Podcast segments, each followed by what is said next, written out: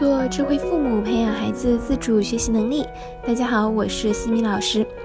这节课给大家带来的主题是如何为孩子挑选合适的课外班。一说到兴趣班，家长们就有聊不完的话题。尤其只要有一位家长说孩子上了某个厉害的课外班，没有报的家长就会很焦虑，在报与不报中很煎熬。兴趣班要不要报？报几个？文化课要不要补？补多少？报的少怕孩子不够优秀，怕浪费了大好的学习时光；报的多又怕孩子太辛苦，没有时间玩。同时，家长也要付出更多的时间成本和金钱成本。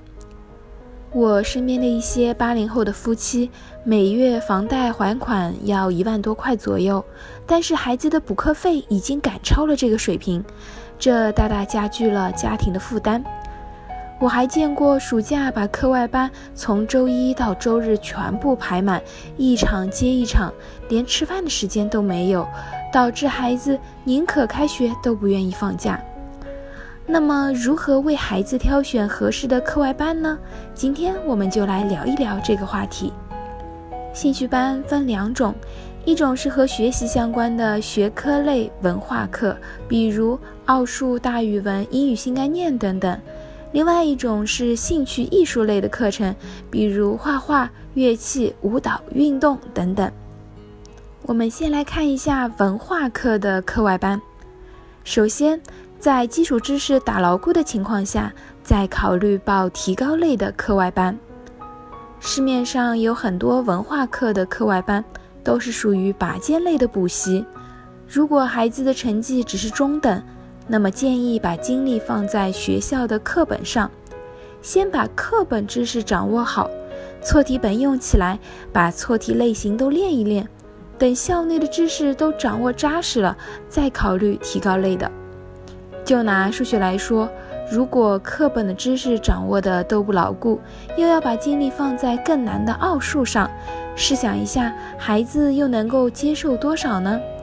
不仅路上来回要花费时间，还要把精力放在更难搞懂的奥数班的回家作业上，这样就会大大的压缩学校课程的复习、查漏补缺的时间，最后导致校内和校外都学得不够好。会让孩子渐渐地失去学习的兴趣，慢慢怀疑自己的学习能力，反而得不偿失。像大语文这种，其实最主要的还是靠平日的积累，也就是大量的广泛阅读。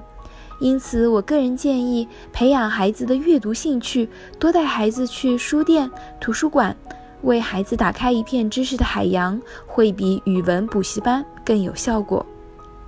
我在女儿上小学的期间，并没有给她报文化课的课外班，就是以学校的内容为主，再买一些配套的课外习题进行巩固。定期错题本的归纳总结是必须的，成绩在班中呢也还是不错的。但是我们拼音是在上小学之前就提前学过，主要还是考虑到他比较喜欢阅读。在学会拼音的情况下，可以更广泛的自主阅读更多拼注版的书籍。当然了，我这边并不是说鼓励大家都要提前去学习拼音，零基础进入小学也是完全可以跟上的。在这里呢，我并不是说所有的文化课的课外班都没有上的必要，有些有针对性的课程，比如暑假集中式的学习。专门针对自己薄弱的学科进行集中强化，也是可以考虑的，这样可以更好的与下学期进行衔接。另外，不要挑选大班制的授课，因为每个小朋友对课程的掌握程度不一样，起到的效果也是很有限的。小班制的课程会更加容易让老师照顾到每一个孩子的学习情况。再来看一下兴趣班。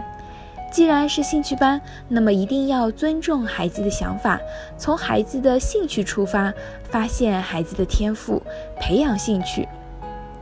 我见过好多孩子是哭着闹着被家长硬拖到兴趣班的门口。有个朋友和我说，他孩子学架子鼓，在家里天天练，天天哭。其实这个更多的是家长的意愿强加给孩子，结果会往往事与愿违，毁了孩子的兴趣，浪费了精力和财力，收获却非常的少。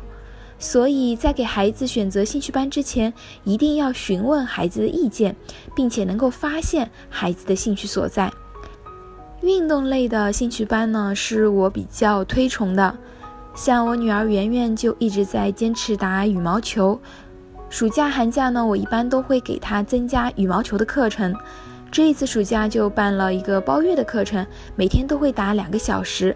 不仅是强身健体，更重要的呢是增加意志力、抗压能力。每个孩子呢都应该有坚持一项自己喜欢的运动，家长们应该积极鼓励孩子们多去参加体育运动，不要让孩子死读书，这样会让孩子抗拒读书。运动能够使孩子的大脑功能得到全面的发展，通过体育活动激活大脑的不同区域，更好的使大脑与书本学习有关的区域得到真正的休息，从而更好的促进学习成绩的提高。而乐器类的兴趣班最重要的一点是坚持，学习乐器是非常耗时间的，每天都要勤于练习至少一个小时。如果孩子校内学习就比较吃力，外加还有其他的课外班要上，那么就没有那么多的精力来学习乐器。如果只是坚持一两年就要放弃，那么学习乐器的意义就不大了。许多家长让孩子去学习乐器是为了考级，给孩子施加了很大的压力。我们要好好思考一下，让孩子学习乐器的初衷是什么？有没有在不断的引导孩子学习的兴趣？另外，孩子不喜欢或者家里经济有压力，那么我并不推荐去学习乐器，不如多培养孩子阅读的兴趣。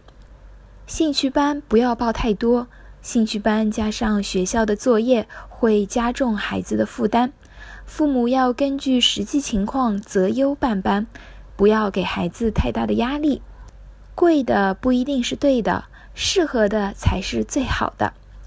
在下一期的课程中呢，我将会为大家分享暑假结束，孩子有节后综合症怎么办。感谢各位的收听。如果你喜欢西米老师的课程，欢迎在评论区给到反馈意见，也欢迎大家关注我们的公众号西米课堂，留言告诉我你们感兴趣的话题或者疑问。感谢各位收听，我们下次见。